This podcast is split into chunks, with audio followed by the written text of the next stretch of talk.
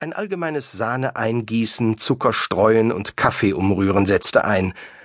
John starrte auf die wunderbare, mahagonirote Maserung der Tischplatte.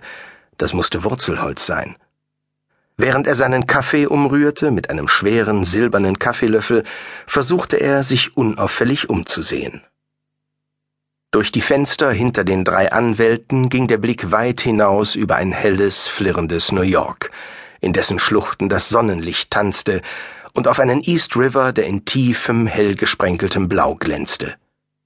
Rechts und links der Fenster fielen duftige, lachsfarbene Vorhänge herab, die einen vollendeten Kontrast zu dem schweren, makellosen, dunkelroten Teppichboden und den schneeweißen Wänden bildeten. Unglaublich. John nippte an seinem Kaffee, der stark und aromatisch schmeckte, eher wie der Espresso, den ihm seine Mutter manchmal machte. Eduardo Vacchi öffnete die Mappe, die vor ihm lag, und das verhaltene Geräusch, das das Leder des Einbands auf der Tischplatte machte, klang wie ein Signal.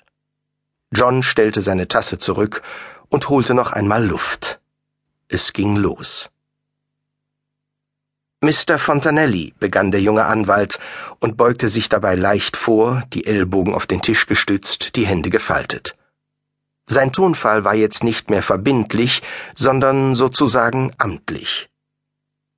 Ich hatte Sie gebeten, einen Identitätsnachweis zu diesem Gespräch mitzubringen, Führerschein, Reisepass oder dergleichen, nur der Form halber, versteht sich.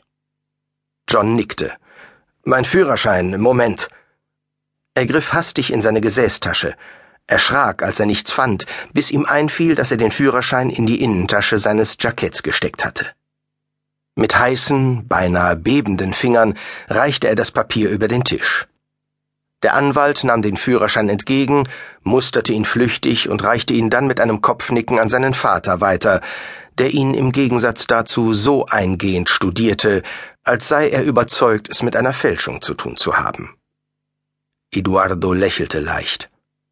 Auch wir haben einen Identitätsnachweis dabei, er zog zwei große, äußerst amtlich aussehende Papiere hervor. Die Familie Vacchi ist seit mehreren Jahrhunderten in Florenz ansässig, und fast alle männlichen Mitglieder dieser Familie sind seit Generationen als Rechtsanwälte und Vermögensverwalter tätig. Das erste Dokument bestätigt dies. Das zweite ist eine englische Übersetzung des ersten Dokuments, beglaubigt vom Staate New York. Er reichte John die beiden Papiere, der sie ratlos musterte. Das eine, eingelegt in eine Klarsichthülle, schien ziemlich alt zu sein. Ein italienischer Text, von dem John nur jedes zehnte Wort verstand, war mit Schreibmaschine auf ergrautes, wappengeprägtes Papier getippt, und zahllose ausgeblichene Stempel und Unterschriften drängten sich darunter. Die englische Übersetzung, ein sauberer Laserausdruck, versehen mit einer Gebührenmarke und einem notariellen Stempel, klang verwirrend und ziemlich juristisch und soweit John sie verstand, bestätigte sie, was der junge Wacki gesagt hatte. Er legte beide Urkunden vor sich hin, verschränkte die Arme. Einer seiner Nasenflügel zuckte. Hoffentlich sah man das nicht. Wieder faltete Eduardo die Hände. Johns Führerschein war inzwischen bei Alberto angelangt, der ihn wohlwollend nickend betrachtete und dann bedächtig in die Mitte des Tisches schob. Mr. Fontanelli, Sie sind Erbe eines beträchtlichen Vermögens, begann Eduardo erneut, wieder in förmlichem Ton. Wir sind hier, um Ihnen die Höhe der betreffenden Summe und die Randbedingungen des Erbes mitzuteilen und, falls Sie sich bereit erklären, das Erbe anzutreten, mit Ihnen die Schritte zu besprechen, die für die Eigentumsübertragung notwendig sind. John nickte ungeduldig.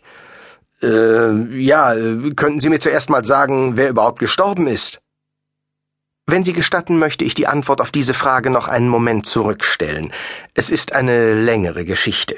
Jedenfalls ist es niemand aus Ihrer unmittelbaren Verwandtschaft. Und wieso erbe ich dann etwas? Das lässt sich, wie gesagt, nicht in ein oder zwei Sätzen erklären. Deswegen bitte ich Sie, sich noch zu gedulden. Im Moment ist die Frage, Sie sollen eine beträchtliche Menge Geld erhalten. Wollen Sie es haben? John musste unwillkürlich auflachen. Okay, wie viel? Über 80.000 Dollar. Sagten Sie 80.000? Ja, 80.000.